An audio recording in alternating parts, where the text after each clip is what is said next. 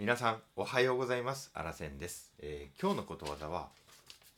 元の木阿弥というねこのことわざを今日はお伝えしていきたいと思います、えー今日もですね初めにことわざの意味そして豆知識であらせんからのコメントそして最後にね使い方を紹介していきたいと思います、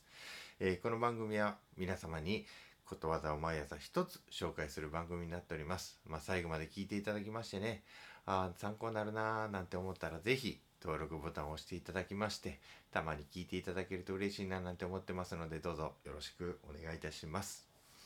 それでは、元の木阿弥のね、意味をお伝えしていきたいと思います。苦労して一度は良くなったものがまた元の好ましくない状態に戻ることせっかくの苦労や努力が無駄になることこれがねことわざの意味になります、えーそれではね豆知識としてねこのね、えーことわざのね、まあ、英語例をね、えー紹介していきたいと思います、まあ、英語の方でもね同じような意味の言葉がことわざが使われていますので紹介します。To return home as wise as one went. To return home as wise as one went. はい、えー少しも賢くならずに戻ってくるというようなね、まあ、意味になります。はい、それではあらせんからのコメントです。えーしばらくの間ね良い状態状態だったものがまた悪い状態に戻ることまたね良くなろうと、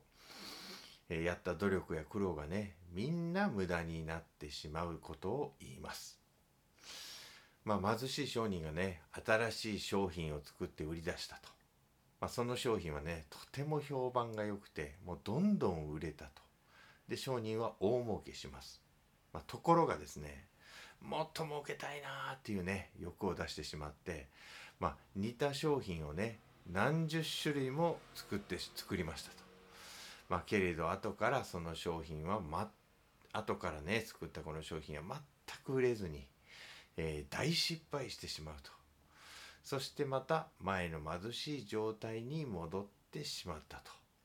まあそんな人のことをね元の木阿弥と言います。はい、でねこのことわざができたね説はねまあいくつかあるんですがその2つをねちょっと今日は紹介したいんですが1つ目です。えー筒井淳章というね殿様の話がねまあこれ元になったんじゃないかなと言われているエピソードを紹介します。えー戦国時代ですね奈良大和郡山城の城主だった筒井淳章っていう方がね、まあ、死ぬんですね。まあ後を継ぐのはまだ1歳のね赤ん坊やったそうです。もうそしてねそのねあの淳章はね死ぬ前にねしばらくの間自分が死んだことを世間の人たちには知らせてはいけないとね、まあ、遺言を残したわけなんですね。でね家来たちはねこの死んだ淳章に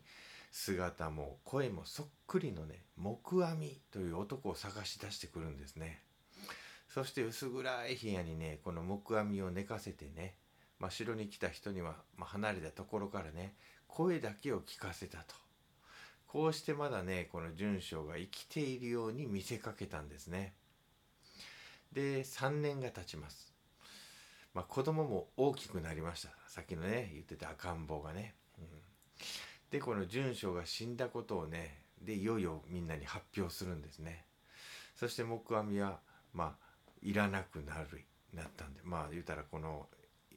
今4歳になってる子ですかねその子が次お殿様ですよいうことでね、まあ、死んだとセットにそういうふうに世間にこう知らしめるかねそういう流れになる中でこの木阿弥はねもう用がいなくなったんですね。で城から追い出されて、まあ、それまでのね贅沢な殿様の暮らしからまあ元の貧しい生活に木阿弥は戻ると。まあ、ここから元の木阿弥とねいうことわざが生まれたんじゃないかという説があります。もう一つの説です。木兵衛さんのねおというね男の話なんですがこの百姓の木兵衛はねある時ね大きな寺の僧にねたくさんのお金を送ったんですねそしてねなんとか網とかいうねもったいぶった仏教の名前をねもらうことになったんです。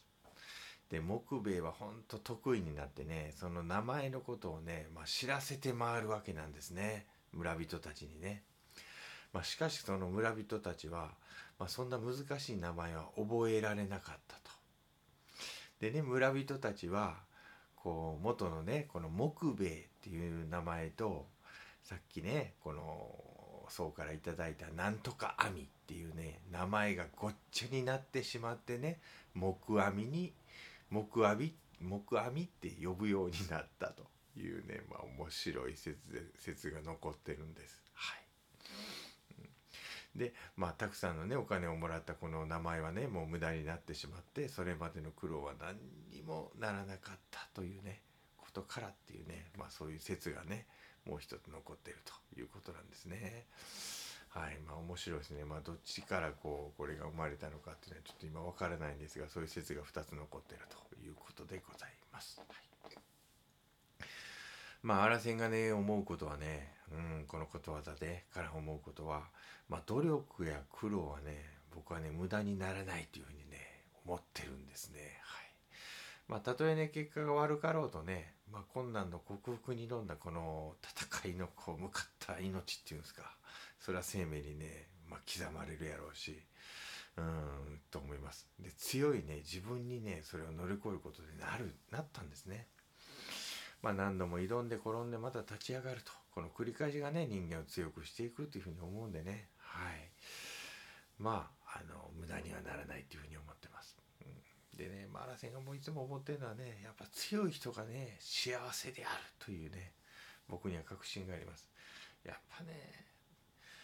もうどんな状況なんても強かったらねあの笑顔で乗り込む前に向かっていくねそういう強い人がねやっぱり幸せやと思うからなんですね。うん、はい。だからね、やっぱりね、苦労やね、うん、努力っていうのはね、絶対無駄にならへんなっていうふうに思ってます。あとね、もう一つちょっと違う視点で言うとね、まあ、全ての苦労はね、ネタになりますね。はい。まあ、この失敗エピソードこそね、まあ、勝者になった時はね、希望の話になるのでね、もうほんまね、全てのね、はい、苦労はネタやというふうに僕は思っております。なので元の木阿弥何十回何百回経験してもいいんじゃないでしょうかいうことでアラセンの熱いコメントを残しておきたいと思います。はいえー、それではね最後に使い方を紹介して終わりたいと思います。9! うわあひどいな物置小屋がもう全部壊れてもうたわ。ほんまやなせっかく作った物置小屋が台風の強風で壊れて元の木阿弥になってしもたわ。とほほちゃんちゃん。ということでね、まあ、こんな感じで使っていただけたらなと思って紹介させていただきました。それではいつもね、えー、答え相談いただきましてありがとうございます。今日も素敵な一日にしてまいりましょう。いってらっしゃい。目の前のあの人の。大切なあの人の。心に火をつけて励まそうと思うのならあなたが燃えればいい。